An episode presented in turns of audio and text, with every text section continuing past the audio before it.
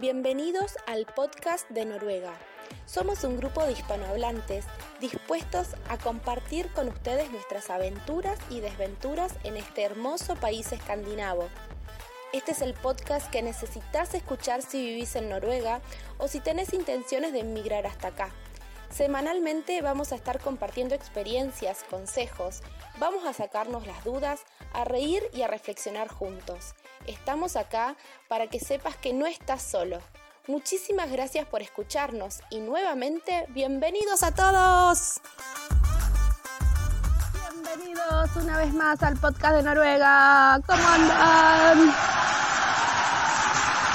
¡Bravo! Bueno, ya superamos los 20 episodios, así que yo estoy muy feliz. Y hoy nuevamente me acompañan mis queridos compañeros Gloria de Argentina, Carlos de España y tenemos un invitado especial, Miguel, que es quien eh, siempre comparte las cuestiones académicas. Así que hoy es, es, un invitado especial que lo necesitamos acá para que nos cuenten, porque hoy vamos a estar hablando de qué es la Norsk Probe, o sea, el examen de certificación de idioma, que puede ser el sueño y la pesadilla de muchos hispanohablantes que estamos en Noruega. Flor, ¿querés contarnos qué es la, la Norsk Probe? Probe. Sí, sí, empezamos. La Norsk Probe es la prueba nacional del idioma noruego. Esta prueba se puede tomar cuatro veces al año en Noruega.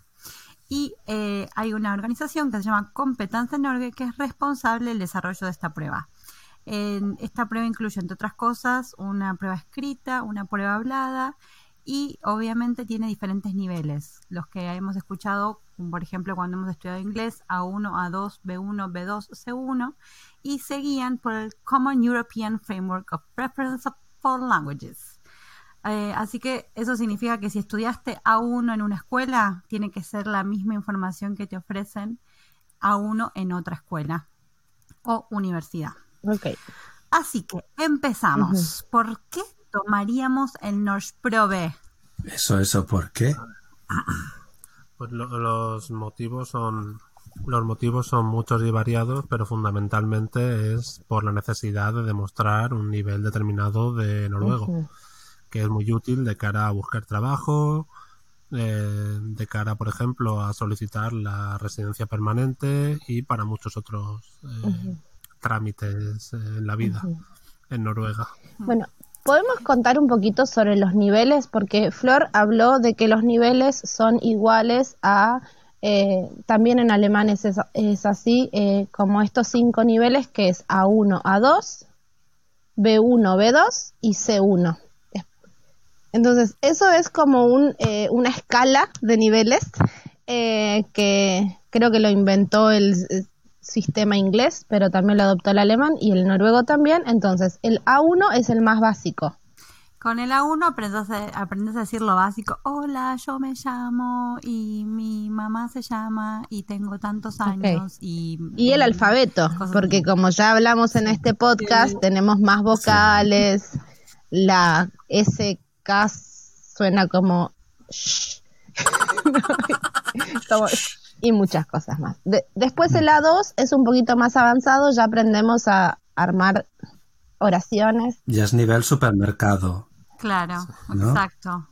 Ya puedes entender algunas cositas. Sí, yo creo que lo, lo, que importa más de la 1 a la 2 es que en el A2 las oraciones ya pueden expresar un poco, incluso hasta tus estados de ánimo. Me siento triste, que sería triste, me siento glad, que sería feliz, uh -huh. eh, y hay Foller My deprimert, me siento deprimido, algo importante para aprender en este y país. Hay Foller My deprimert, sí, sí. Ay, la verdad que nunca lo pensé, o sea, ¿cómo armar esa oración? Pero bueno, eh, es un poquito, está bueno porque uno puede expresar un poco uh -huh. más qué le gusta, ¿no? Eh, no eh, me gusta goposhi, ir a esquiar, esas cositas que sí. hay que aprender en Noruego. Y luego el B1, ¿cómo B1, lo diferenciamos de la 2? Se supone que con B1 ya puedes entablar una conversación sencillita, sí. que no sea demasiado técnica, sobre cosas generales. Sí. Y ya con... la, la, diferencia fundamental es que uno tiene que poder expresar opiniones, como ¿qué opino de, de la política? ¿Qué opino del medio ambiente? ¿Qué opino? es como que ya poder eh, plantarte. Obviamente que lo que aumenta ahí es el vocabulario un montón.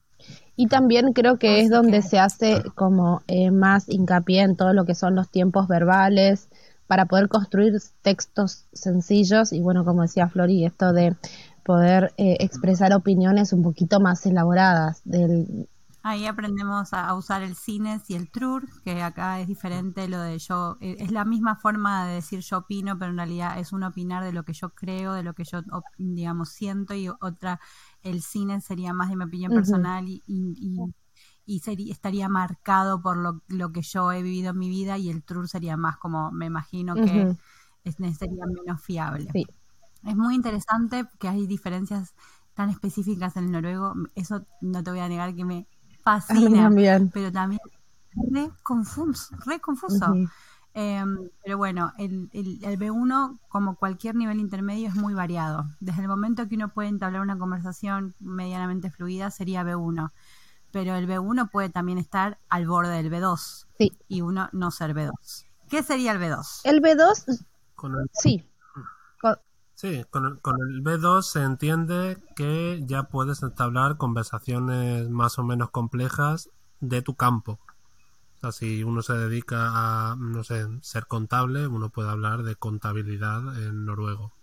O si uno es pescadero, pues uno conoce los pescados y las artes de pesca. Sería la capacidad de poder utilizar el vocabulario profesional de tu área de expertise. Porque de hecho, ni, incluso ni en nuestro idioma nativo nosotros manejamos todos los vocabularios. Si a mí viene eh, un médico especialista de oncología y me hace un test de vocabulario, salgo perdiendo, aunque sea nativa del español. Claro.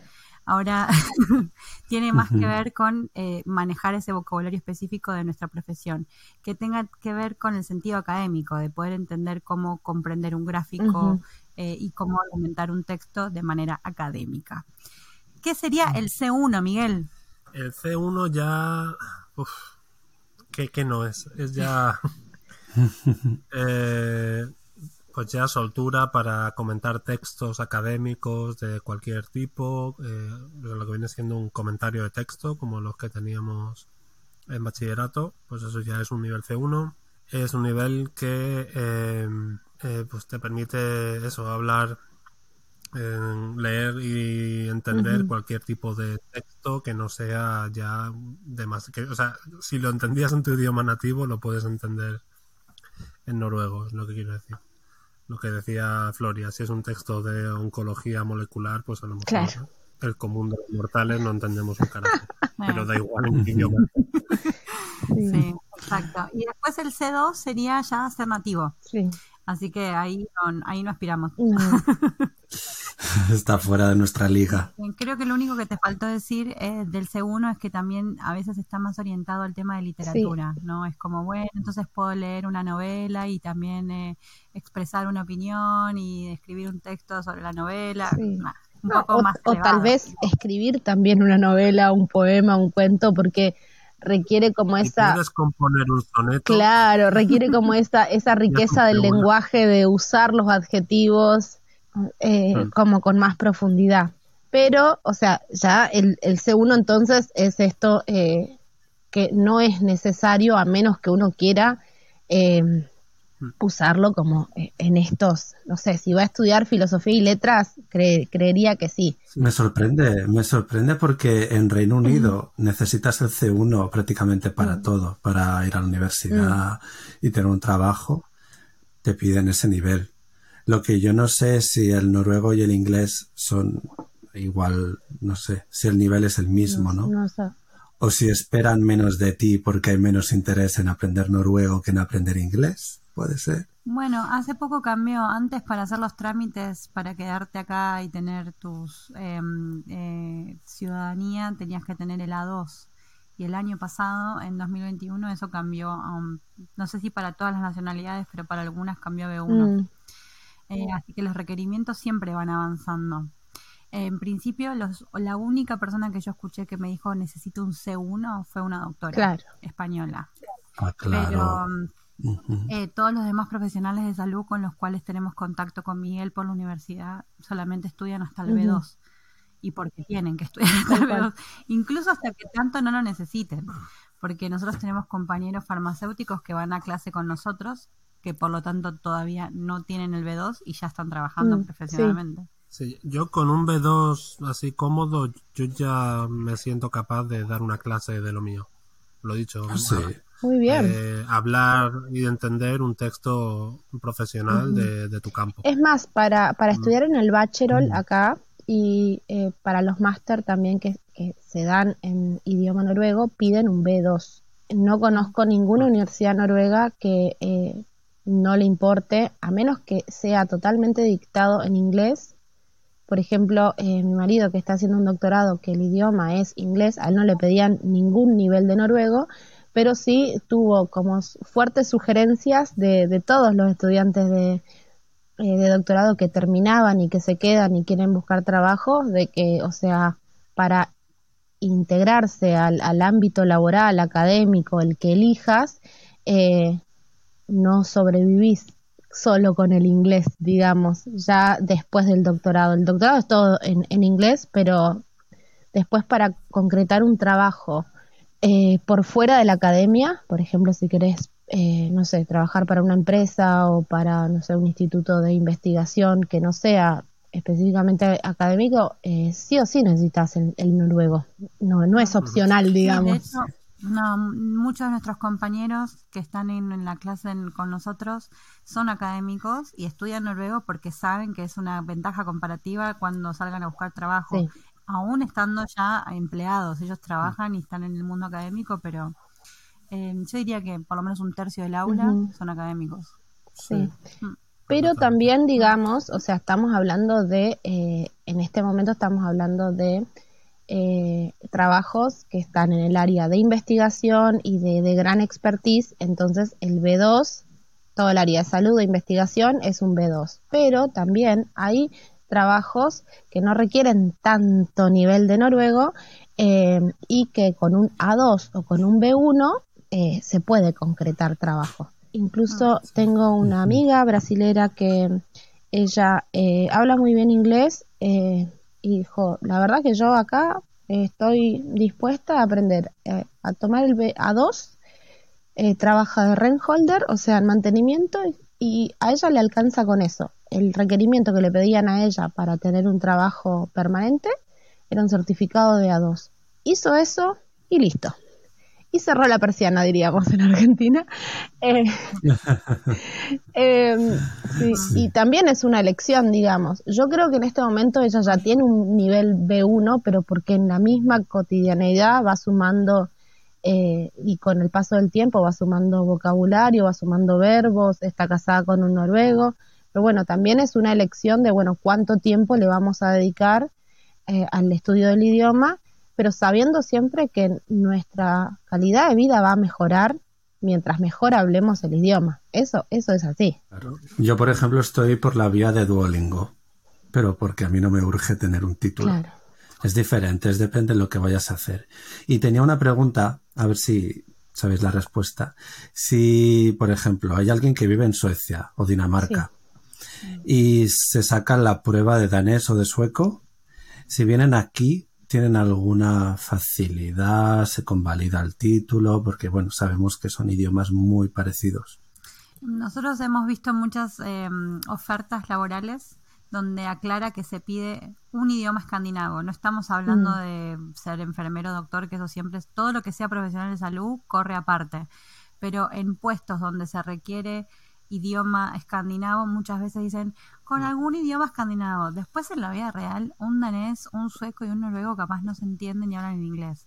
Pero muchas Sobre todo el veces- danés. Sí, muchas veces en, of- en- en, digamos, en las ofertas de trabajo aparece aclarado al menos un idioma escandinavo, porque es una forma de dejar afuera un montón de Mm. gente. También en, en acceso a la universidad y cosas así, muchas veces aceptan eh, danés o aceptan sueco eh, si no tienes noruego.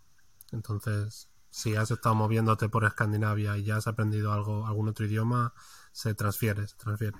Sí, si has probado de irte a Suecia y te has dado cuenta allí que Noruega es la mejor opción de todas, se te perdona, ¿no? No, igual yo, sí, que- igual yo creo que, o sea, eh, una persona que ha estudiado eh, o que habla el sueco y que habla el danés es bast- en estructura es bastante parecido al noruego, o sea, llegar a rendir un, un A2, un B1, teniendo ese nivel A2 o B1 en sueco o en danés, yo no creo que le, implique como mayor esfuerzo, porque realmente son bastante parecidos entre sí.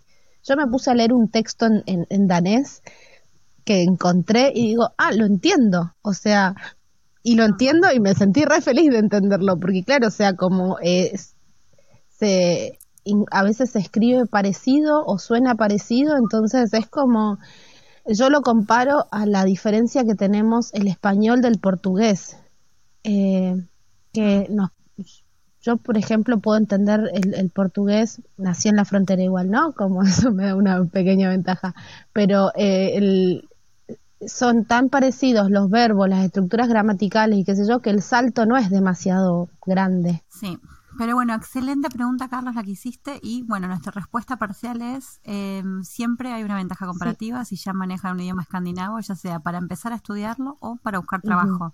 Importante que se esté mencionado en el currículum. Sí. Seguimos adelante. Marcela, ¿qué te parece si empezamos a hablar de inscripción al North Mm, Pro? Dale. Me gustaría, antes de, de dar las indicaciones de cómo uno se inscribe, vamos a hablar de, de, de cómo está compuesto el North Probe. ¿Les parece? Porque a mí eso me pareció... No, a, a- a es- a mí eso me pareció eh, fascinante por el hecho de que yo tomé exámenes así internacionales de alemán, por ejemplo, y eh, en alemán eh, vos rendís ese eh, el nivel. O rendís a 1, o rendís a 2, o rendís B1, o rendís B2, o rendís C1.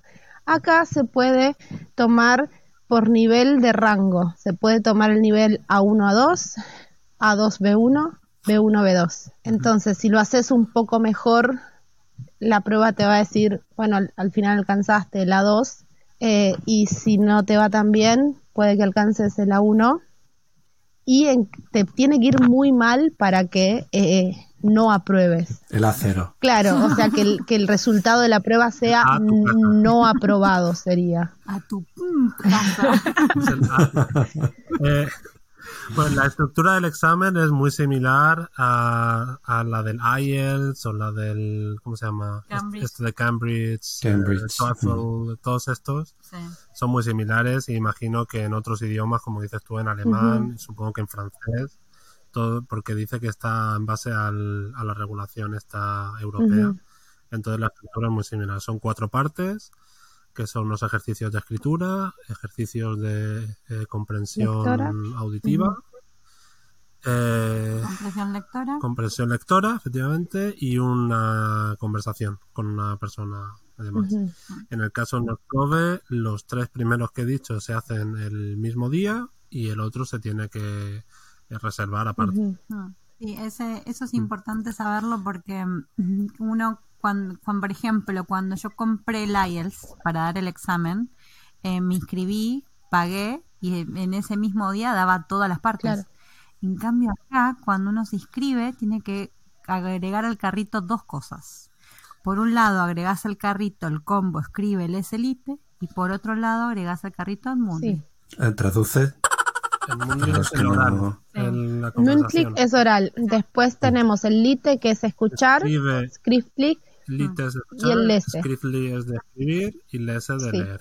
Sí, sí, no- sí que no para- Entonces, no toda la parte que, porque tanto la parte de comprensión lectora, la parte escrita y la parte de escuchar se hace sentado en una computadora. Correcto. Eh, el único, en la única parte que tenés interacción humana, digamos, es con el Nunclick.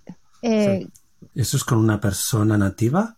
Eh, Tienes una persona nativa que hace las preguntas y eh, entran, digamos, dos aspirantes que en una parte del ejercicio tienen que hablar entre ellos y luego hay preguntas que son indi- individuales. Sí, y pero además de que entran dos personas a tomar el examen, también hay dos docentes.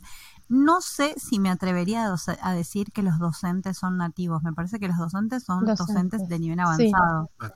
pero son docentes. Eh, y lo que sucede es que estas dos personas que entran a tomar el examen hablan con el docente que les hace las preguntas, pero quien toma nota y decide qué nota se le otorga a estas personas es el censor que está sentado a un costado.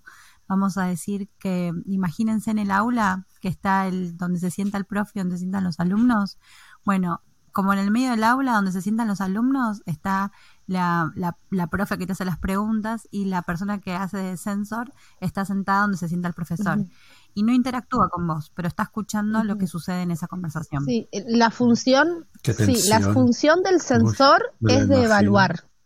Entonces, o sea, con ese no interactúas. Ese lo único que hace es escuchar y va anotando eh, si te desempeñas bien con el vocabulario, cómo es tu pronunciación, si, si hay interacción cuando tenés la conversación con el otro, cómo te desenvolves para contestar una pregunta y tiene como una hojita donde va marcando todos los, los requerimientos. Tus cagadas. y las cositas que vas diciendo bien. Y luego el otro importante, te dejan llevar botellita de agua. Mm. Eh, entre prueba y prueba tienes como recreos. 5 o 10 minutitos de recreo para mm. descansar. También hay descanso de almuerzo. Hay un, en, en algún momento sí. llega la hora de almorzar, porque ya venís rindiendo, rindiendo, rindiendo, llega la hora de almorzar y tenés como, no sé, 20, uh -huh. por lo menos 20 minutos hasta media hora para descansar. Claro, ¿cuántas horas son? Es muy largo cierto? el examen. O, es muy largo. Del... Creo que empezaba a las 9 de la mañana hasta las 2 de la tarde, sí. una cosa así. Sí, eso es lo que yo recuerdo, llegar a las 9 y que llegar tarde porque el yo, yo tomé hace muy poquito el Lunch Probe y es, eh, lo que recuerdo es esto, que es para los ejercicios de, eh, de escucha, de comprensión auditiva, eh, son 45 minutos.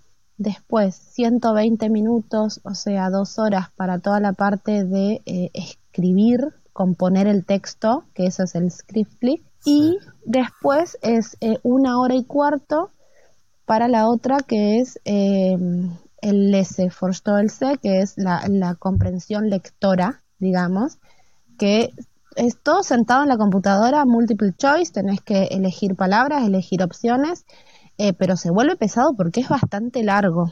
Yo creo que pesado es poco, chicos. Esto es una tonelada sí. con, mezclada con trompadas. No sé cómo se describe esto. Es durísimo. Es una maratón. Es una maratón, sí. sí. Por eso, uno de los grandes consejos que podemos dar para, para esto es ir muy bien descansado, llevar comida y llevar agua. Eh, porque a mí por lo menos me dejaron tener alguna cosita para comer y yo me llevé eh, frutos secos, barrita de cereales, una fruta, me llevé agua, eh, después tuvimos una pausa y me preparé un café porque, o sea, es, eh, es mucho el desgaste mental de estar eh, no solo escribiendo, sino como, o sea, usando como... Y, y terminé con mucho hambre, porque claro, o sea, si bien no estaba haciendo un ejercicio físico, mis neuronas estaban al 2000 por hora. A tope.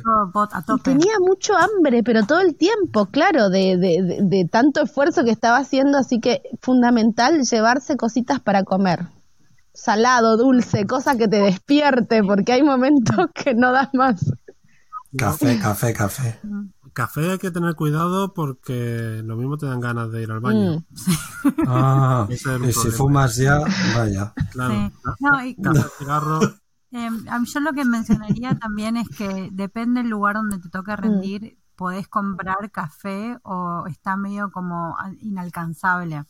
Eh, nosotros rendimos en dos lugares distintos y en un lugar donde rendimos eh, había un, una sola cosa de, que dispensaba mm. café, gaseosa y snacks, pero estaba en planta baja y yo rendía en el cuarto piso. Si tengo 10 minutos entre que subo y bajo, ya terminó el recreo. ¿Cuándo me lo como el snack? Claro, no, es fundamental. Ir antes al... Pero el ejercicio va bien sí, para sí. también las neuronas, ¿no? Hay que, hay que eh, ir al supermercado un día anterior y traerse todos los snacks que uno necesite para sobrevivir esa mañana. Y llevarse el mat pack también sí. con algún sanguchito, algo, una, un pequeño tupper con algo que queramos. Un pequeño detalle que, a colación de una cosa que ha preguntado antes eh, Carlos, eh, y relacionado con esto de la fatiga, en los probes siempre es difícil porque el examen si ve que vas muy bien te sube de nivel. Ah. Entonces pasa mucho de gente que lleva aquí mucho tiempo, que domina bien el idioma y demás, lo hace, no sabe esto y de repente se asusta porque siente que la dificultad sube dramáticamente y, Mm. y demás. Y es, normalmente es eso, es, ha decidido que ya tienes el nivel al que te has presentado y quiere ver si puedes alcanzar el siguiente. Así que la vas a pasar siempre mal. Uno puede tener Oye. diferente nivel en las diferentes pruebas. Y Mm. normalmente los requisitos de acceso y demás te piden nivel mínimo en eh, todas ellas. Mm. Oye, que no hay ninguna página web donde se pueda acceder a un tipo de examen, como plantillas o Sí. de otros años, ¿sí? Mm, En Competence en Orgue, si uno hace clic en Nosh Probe, mm, puede ver ejemplos de exámenes para Sí, practicar. y hay eh, para cada Con- nivel, Con los audios también. sí, sí, para, para cada nivel tenés eh, para practicar el al 1 a 2, A2B1, B1, B2. En esa página está todo y se puede practicar, incluso eh, se puede hacer toda la producción de textos y después ver, bueno, vas viendo dónde te equivocaste. Está bueno para practicar, pero hay que saber que siempre es el mismo. O sea, una vez que ya lo hiciste, Ah, no es que cambia, no hay una base de exámenes, Vaya. no, hay uno solo, capaz que cambia con el año, pero es ese. Lo, otra cosa súper interesante que yo eh, usé esta ventaja de, en la Nosh Probe es que, por ejemplo, en los exámenes internacionales, el, el IELTS, el TOEFL, el, bueno, los de alemán también, uno toma todo el examen junto de estas cuatro competencias, oral, escrita, etcétera. Pero lo que permite el Nosh Probe es hacerlo por módulo. Entonces, yo, por ejemplo, me inscribí al módulo de eh, Lese, o sea, de leer, y el, el módulo de Schriftlich, que es eh, de escribir. Y dejé para ahora, para eh, mayo-junio, la parte de escuchar y de hablar.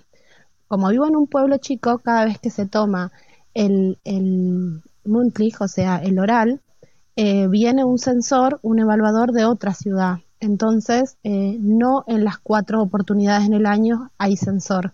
A mí eso me permitió preguntar, ah, entonces lo puedo tomar por módulos? Sí. Entonces dividí el examen en dos. En, un, en una primera etapa hice la parte escrita y de, comprensión lectora y en, el próximo, en la próxima oportunidad voy a hacer toda la parte como oral y auditiva.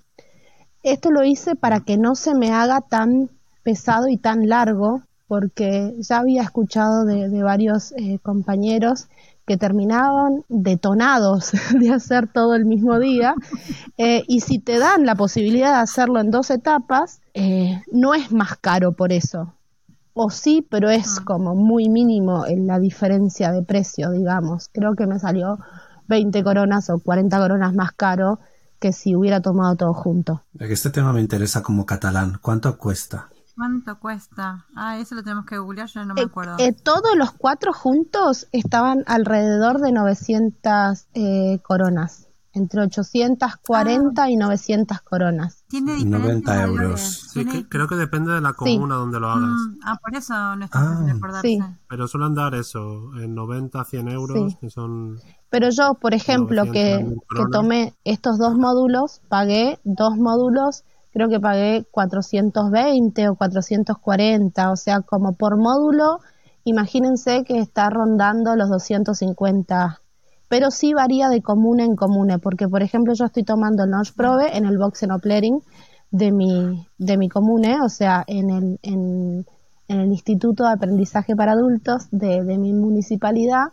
y em, también me doy cuenta de que como somos poquitos, son bastante más flexibles en todo, digamos, eh, en esto de, bueno, nos, nos prepararon café, nos, nos dejaron tener una pausa re larga entre un, entre un eh, módulo y el otro. Entonces, sí, también si tienen la opción de elegir dónde rendirlo, si van a un lugar más tranqui, por ahí Oslo es distinto, pero yo la pasé bien, digamos. Te- voy a visitarte, Marcela, entonces, ¿no? Vamos Vale. a visitarte por allá. Acá lo que estoy leyendo es que dice que son 900 coronas por el examen monthly, que sería el hablado, y 900 coronas por el scriftly, que incluye las tres partes, el escrito, el, el auditivo y el eh, eh, lectura y comprensión. O sea que sería 1.800 coronas, que serían 180 euros. Ah, mira. Trompada, Sí. Trompada. Bueno, pero comparando con los precios tampoco es tanto, ¿no? No, yo creo que me costó más caro cuando hice el de Cambridge, ese. Eh, A mí también. El IELTS. Sí. 250 euros o algo así. Sí. Sí, o sea, comparado con estos es más razonable. Y, Mm. Lo que estabais diciendo de ir a hacerlo a otro sitio hay que tener cuidado. mm, Ha- Hablamos un poco ahora de la logística.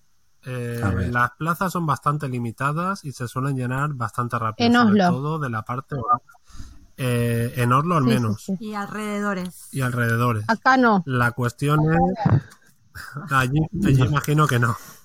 No hay nada, hasta está sola, está sola. Fuimos cuatro. Lo- No, es que está buenísimo. Fuimos cuatro o cinco, sobraban como 10 computadoras para hacer el Sí. examen. O sea, si, si uno tiene que rendirlo Pero- el examen sí o sí porque tiene un deadline que hay que presentar el certificado, es una, es una opción fijarse en todas las comunes y donde te deja el tren te venís a rendir. Yo los espero Sí acá. y no. Porque dependiendo de, o sea, eso es una opción. Si el, sobre todo para el Munding no encuentras plaza en la ciudad en la que vives, una opción es buscar en ciudades alrededor y saber que vas con el cercanías, con un autobús, te puedes apañar, sabes que te, te toca pegarte un madrugón y tal.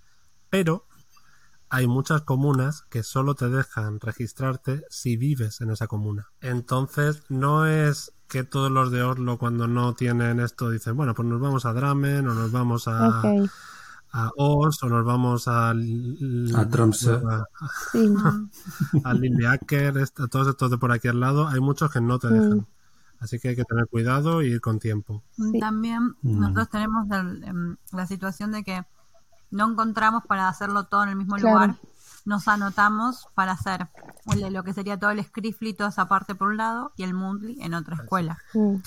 Y em, uno tiene una fecha específica para anotarse. Y esto, por favor, los que están interesados en tomar el Nosh Probe, entren a competencia en Org, hagan clic en donde dice Nosh Probe, donde está amarillo, y fíjense que hay unas fechas. Y hay unas fechas muy específicas. Aclara la semana de inscripción y la semana en la que se toma el examen. Ujú, En la semana uno va, se conecta, paga y espera y espera, y espera, y espera. Y unos días antes del examen te enterás cuándo y dónde lo das. O sea, cuándo no, porque se supone que ya elegiste dónde darlo, lo que es, te enterás a qué hora. No, ¿y cuándo? Porque puede, puede ser un martes o puede ser Sí. un viernes. Claro, pero Ah. dónde ya sabes, porque sabes en cuál, en qué lugar te anotaste físico, Ujú. pero no sabes a qué hora. Claro, porque otra cosa que es importante decir, que si bien hay cuatro oportunidades al año para hacer la Nosh Probe, eh. Como el, el periodo de examen es de una semana. Entonces, eh, es, por ejemplo, entre el 6 y el 14 de marzo fue en nuestro caso. Entonces, te puede tocar un lunes, un martes, un miércoles, eh, y eso se sabe más bien a última hora. Eh, y depende, o sea, en, en estos eh, lugares más chiquitos, eh, por ejemplo, para el, eh, si yo quería rendir el, el Moonclick y en esta ocasión tenía que irme a otra localidad y darlo ahí. Y si no, tengo que esperar a que llamen un sensor eh, y que varios de mis compañeros lo quieran eh, rendir también. La verdad que no, no conozco de, de casos acá, por ejemplo, que hayan rechazado a personas que quieran rendirlo acá, porque como hay plazas, ¿no? Eh, pero tiene que ver también con, con esto que decían de, de la regla que pone cada comune. Sí, eh, importantísimo cuando se abra la inscripción, anótense ese día. Sí. Porque también nosotros tuvimos, por procrastinar, nos quedamos sin fecha para darlo en el mismo lugar. Y obviamente un lugar nos quedaba a una distancia razonable y el otro no tanto. Entonces terminás perdiendo un montón de tiempo.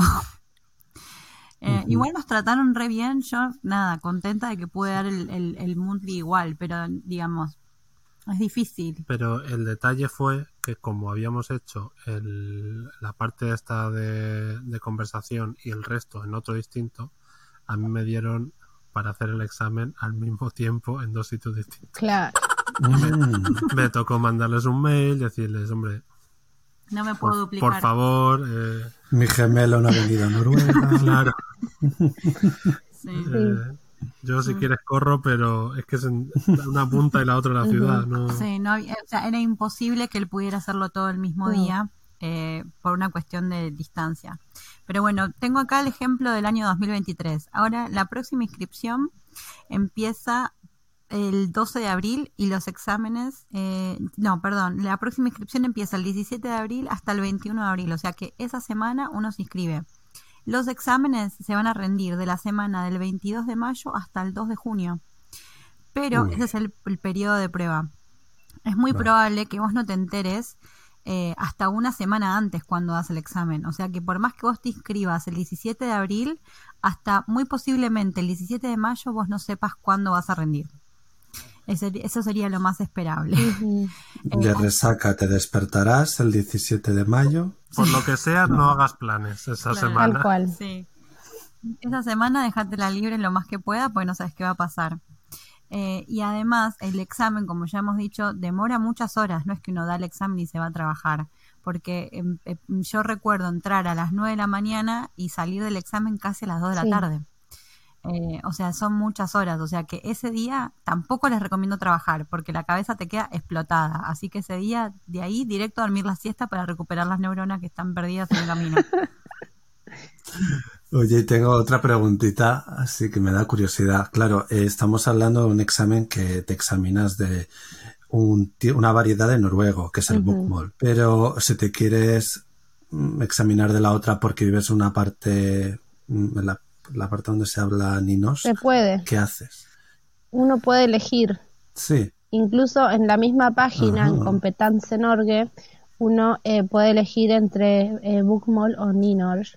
Y para practicarlo eh, también, y en el- incluso uno se puede inscribir para, para eh, dar el, el examen en Ninorsk. O sea que hay que estar muy atentos de, que de hacer clic en Bookmall y no en Ninorsk porque es, pu- te puede pasar de que, o sea, son parecidos, sí, un poco, pero eh, si estuviste estudiando Bookmall, eh, hay que rendirlo en Bookmall. Yo, Sí, no, Sí. no, no se atrevan, no, pre- presten atención. Qué bueno que ese error no lo cometimos. sí, porque puede pasar. Yo creo, Mm. a ver, para los que no eh, saben qué es, hay, hay dos noruegos oficiales, que es el Bookmall, Mm. que es como el, el, el noruego de libro, sería, y el Ninorsk, que es una compilación el nuevo noruego. el nuevo noruego, que es una compilación de dialectos que se hizo, que hizo un señor que armó, como que inventó un idioma, eh,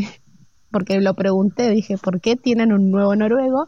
Y eh, una vez que ellos eh, alcanzaron la independencia de, de Dinamarca y después de Suecia, dijeron, bueno, queremos nuestro propio idioma, porque nuestro idioma se parece un montón a nuestros eh, colonizadores anteriores. Vecinos. No, colonizadores. Vecinos. Vecinos es otra cosa. Eh, como dejaron de ser Los vecinos me dejan elegir mi propio tal cual, rey. como, como dejaron de ser el, el patio de atrás de Noruega y de Dinamarca, dijeron, bueno, ahora queremos, aparte de la independencia, nuestro nuevo eh, idioma. Y, e intentaron con esto del Ninorsk y tomaron un poco como de cada filque, de cada eh, provincia y armaron un idioma con eso. Pero la realidad es que no fue muy adoptado por todo Noruega. O sea, en la parte donde estoy yo, en Inlander, no se habla Ninorsk. Hay, hay libros de Ninorsk, pero no, no es un idioma que se escuche en la calle. Tal vez en otras partes sí. Eh, lo que a mí me han explicado de Ninorsk y que me ayuda a entender un poco su razón de ser es para no, digamos, eh, perder toda la diversidad que había dentro del lenguaje de Noruega. El Ninorsk se presenta como una variable escrita de lo que se, lo- de lo que en realidad era el idioma hablado. Claro. Así que, eh, pero lo que pasa es que en la realidad la gente habla su dialecto, no habla ni Ni Bookmall tampoco. es, Sí, claro, ni bookmall. la- lo que intenta es representar para que no se pierda la variable escrita de ese noruego que no era el bookmall que fue más implantado por la corona danesa. El bookmall es más como el español de telediario, que es súper correcto y nadie lo habla, pero uno aspira a hablarlo. Pero como si, como si en México, Argentina y demás se usase el español de telediario de España. Entonces ahí dijeron, vamos a hacer español latino y es un Sí. mezcl- Profundo. mezclujo así raro, dicen, vocean un poco, eh, dicen órale, no sé, Órale, órale. pero como que na- nadie habla así de verdad, pero pretende recon- eh, como reconocer y, y dar cabida lingüística oficial y reconocimiento a toda esta variedad dialectal Sí. Sí. que tiene el noruego. Yo para, para hacer como un paralelismo sería el español de España y el español de, de Latinoamérica, que hay un montón de modismos y de cosas que decimos diferentes, como eh, vereda y acera, ¿no? Como Mm. Heladera. y- refrigerador, O nevera. nevera. Entonces, o nevera. pero si yo escucho nevera, frigorífico o heladera, entiendo las tres. Bueno, lo mismo pasa con en Noruega, que hay diferentes maneras de nombrar lo mismo dependiendo de la zona. Y lo que Como gaviota. así hay varias Mose, moque. mose y moque. No sabía esa, ¿eh?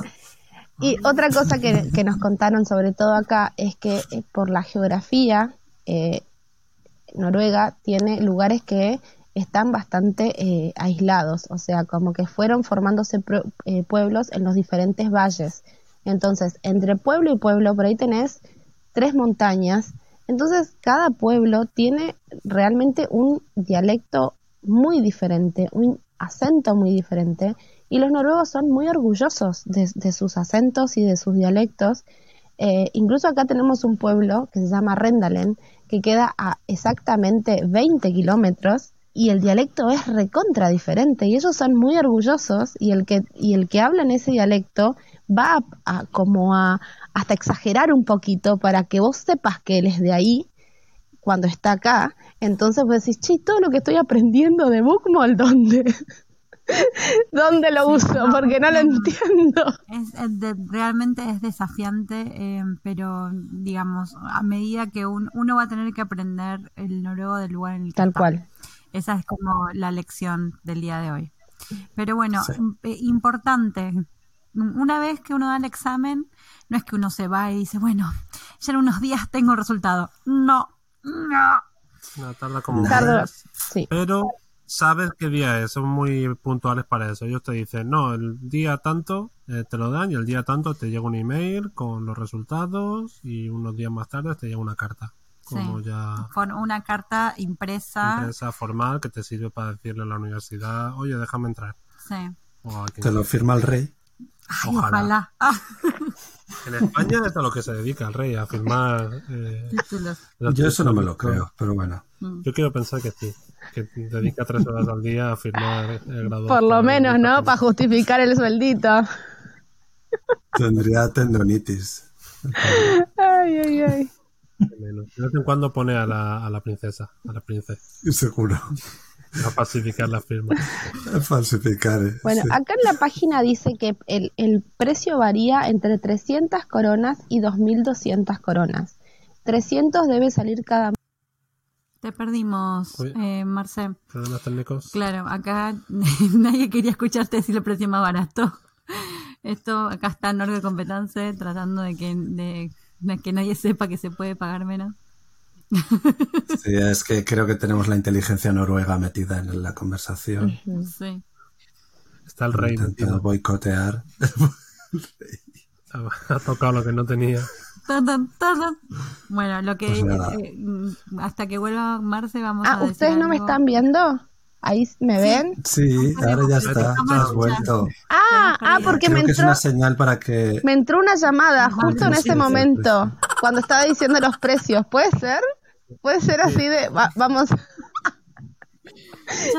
bueno, eh, Era. Sí, ya te digo yo que era inteligencia noruega. Sí, sí. Estabas diciendo que entre 300 y 2.200 coronas, sí. ¿has dicho? O sea, porque ese, ese precio no lo pagué yo, eh, se ve que era la tarifa anterior, eh, se ve que cada módulo debe costar 300 ahora, el módulo. Y otra cosa interesante es esta, que por ejemplo, si hicimos toda la prueba y rendimos, eh, pongámosle el nivel A2B1 y sacamos A2 en eh, comprensión oral, eh, A2 en, no sé, en comprensión lectora y en lo otro sacamos B1 y nuestro objetivo es tener B1 como en todo, la opción ahí es em, rendir solo el módulo que queremos mejorar. No hay que tomar toda la prueba otra vez, sino que se puede rendir las veces que uno quiera el módulo que uno necesite, digamos. Sí, yo acá quiero eh, denunciar públicamente que mi marido no entiende nada cuando le hablan, pero sacó el B2 del de Lite Probe. Así que eh, ténganse fe. Creo que como muchas de las preguntas son así medio trampa, lo saqué por ser mal pensado. Ah. Era, era de esto. No entendí lo que ha dicho, pero seguro que va por aquí porque son muy cabrones. Tuve suerte. Eh, Carlos hace un rato nos, nos compartió como un refrán que era, ¿cómo era? Piensa mal.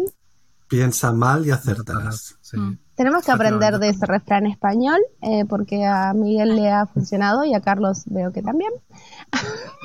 Sí. Funciona.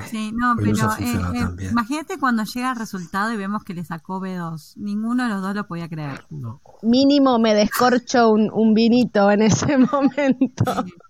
Porque además el- la prueba esta de, de escuchar es la peor de todas. Es Sí, la más Sí, guarra. sí, sí. Es el audio, es, es Sí. el audio que además eh, te lo ponen una vez, eh, te hacen la pregunta, no puedes volver para atrás en plan de, ah, no, claro, ahora creo que era esta, estaba dudando, ah, no, no, no. O sea, Bueno, no, sí, no, no, no hay vuelta atrás. Lo que pasa es que no puedes poner pausa. El audio se repite dos veces. pues, El, el examen nunca frena, ¿entendés? Claro. Vos te arrancás, te pasan un audio re- y te, o sea, no te da tiempo. Tenés tipo segundos, pero muy poquito para... La idea de ese tipo de exámenes es que vos leas y que cuando empiece el audio vos hayas leído y sepas cuáles son tus opciones para que puedas reconocer rápido la opción correcta. Pero acá no te daba tiempo a leer antes y el audio se repite dos veces. En la primera no entendiste, en la segunda estabas intentando leer lo que dijeron y se terminó el audio y hay que responder. Multiple choice. Nada, este señor tuvo mucha suerte. Sí, porque es eso, son de, ¿cuándo va la niña a ballet? Y entonces hablan de, antes iba a ballet el lunes, pero decidí cambiarlo al- porque no, porque me coincidía con karate. Eh, Sí, Eh, al final, Sí. ballet me gusta hacerlo el día después que hago violín, que suele ser una hora antes de karate, que es el No sé, es, así Sí. como que. No, porque otra cosa que eh, a mí me, me resulta, o sea, de, de, de, la, de los cuatro módulos, eh, lo de la comprensión oral, porque no solo están esperando que uno entienda lo que dicen, sino que interpretes lo que está diciendo, y muchos de los ejercicios son justamente así, que son, eh, y, y, las personas que hablan, porque suele ser un diálogo, eh, una viene de Oslo con un hermoso bookmall y otro viene de Surland o de algún lado eh, que habla con un, eh, un acento más eh, de Bergen o, o, o de algún lado Sí, es B2.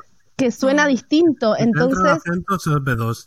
Sí, eh, que suena distinto, entonces realmente uno está como muy concentrado en tratar de entenderle, porque después hay que interpretar esto que decía Miguel de, bueno, eh, ayer llevé a fulanita ballet y hoy la llevaré a karate, y mañana será viernes, entonces vos tenés que interpretar que en realidad ballet fue el miércoles, ¿no? Entonces está bueno practicar en para, para esto y poder practicar más allá de, de el, el nivel que decidamos tomar, practicarlos todos en el en la página de competencia en Orgue. Sería un, un buen truco. Em, yo lo que les quiero decir eh, como última recomendación es, el examen se puede dar cuatro veces al año. Sí, Y a veces dar el examen, eh, uno no puede dar el examen y como mi marido hizo sacar el B2 porque tiene mucha suerte. Hay que darlo más de una vez. Uno Sí. se tiene que entrenar en dar el examen. Ya no es cuánto noruego sabes, sino cuántas horas tenés capacidad de concentrarte para dar el examen. Es la estamina de tu capacidad de concentración más tu habilidad del idioma. Son dos cosas. sí. Entonces, si te va mal el examen, no significa que sos un queso en noruego. Significa que capaz estabas cansado, dormiste mal, no tuviste suficiente estamina y capaz tenés que practicar eso. Estar concentrado tantas horas. Tal cual. Y también puede ser que seas re malo en noruego y te vaya re bien y salgas con un B2 con el lite y le digas a tu esposa que estudió el doble. ¿eh? Tal cual. Sí, porque también es eso de, de, que hay personas que tienen como muchísima capacidad de entender como la lógica detrás de, de los ejercicios o del multiple choice y te va re bien y capaz que no, no hablas bien noruego, pero bueno, o sea, es esto que dice Flori de, de seguir insistiendo. Yo hablo como si tuviera un problema. Hacemos lo mejor que podemos. Como si fuera un niño tonto. No, no, no, habla, habla muy bien y yo estoy muy orgullosa de él y estamos aprendiendo y vamos mejorando, pero bueno. Pero es verdad que estoy medio sordo. Sí, justamente lo que menos me esperaba era que me te profe. Así que... Eh, sí, como una tapia. Sí, el examen se da varias veces al año, así que si uno no, no obtiene el resultado que necesita, simplemente tiene que... No eh, desanimarse y volver a darlo. Darlo otra vez. Tal cual. Eh, digamos, em, hay una frase que es, mm, Roma no se ha construido en un día, creo que es. Sí. Sí. Roma no se hizo sí. Claro, así que hay que tener un poco de paciencia con uno mismo y ir aprendiendo. La segunda vez siempre va a ser más fácil, porque uno ya sabe un montón de cosas, que uno tiene, dónde se, cómo encontrar el lugar, dónde se tiene que sentar, que hay un código que está pegado al lado de la computadora que tiene tu nombre y que tiene un código de acceso y que te van a dar un password específico para esa computadora. Hay un montón de factores que a uno le afectan a los nervios de la primera vez que uno va a rendir. La segunda vez, todo eso se reduce. Todo ese tiempo de angustia de acostumbrarte a estar ahí sentado mirando esa pantalla, tu capacidad de adaptación ya está entrenada. Entonces, no, digamos, no se desanimen si les va mal una vez, porque es imposible que uno haga todo bien la primera vez.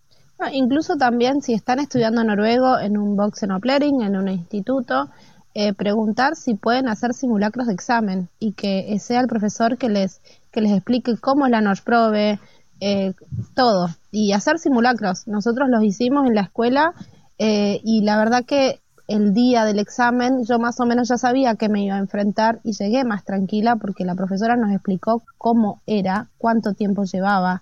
Eh, entonces, eso da una tranquilidad y esto de no, como no, no rendirse a la primera, ¿no?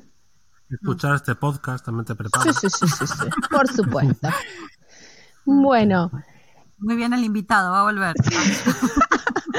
bueno, muchísima información hasta acá, ¿no es cierto? Bueno, eh, será hasta la próxima entonces. Esperamos que les vaya muy bien, que se anoten, que se animen eh, a rendir y después cuéntenos por Instagram, por TikTok, por, por todos nuestros canales eh, nos puedes mandar un mail también y cuéntenos cómo les fue, si lo están para rendir, si lo rindieron. Queremos saber y conocer sus historias. Y además algo que no mencionamos pero que existe, que es dar el examen Norsprove afuera de Noruega.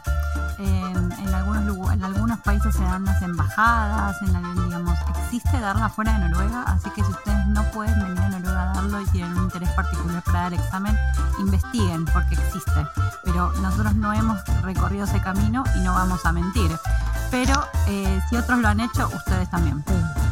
Muchas gracias. Hasta la próxima. chau, chau. Chau. Jade. Jade. Hasta aquí el episodio de hoy. Esperamos que se hayan divertido. Nosotros disfrutamos mucho grabándolo para ustedes. Si la información te resultó interesante, te invitamos a compartirla. Búscanos y seguinos en las redes como Hispana Red. Nos gustaría conocerte. Si tenés comentarios o algún tema en particular sobre vivir en Noruega del cual querés saber más, mandanos un audio de WhatsApp a más 47 96 83 51 31. Más 47 96 83 51 31. Te esperamos la próxima semana con más tips y nuevas aventuras. ¡Jade!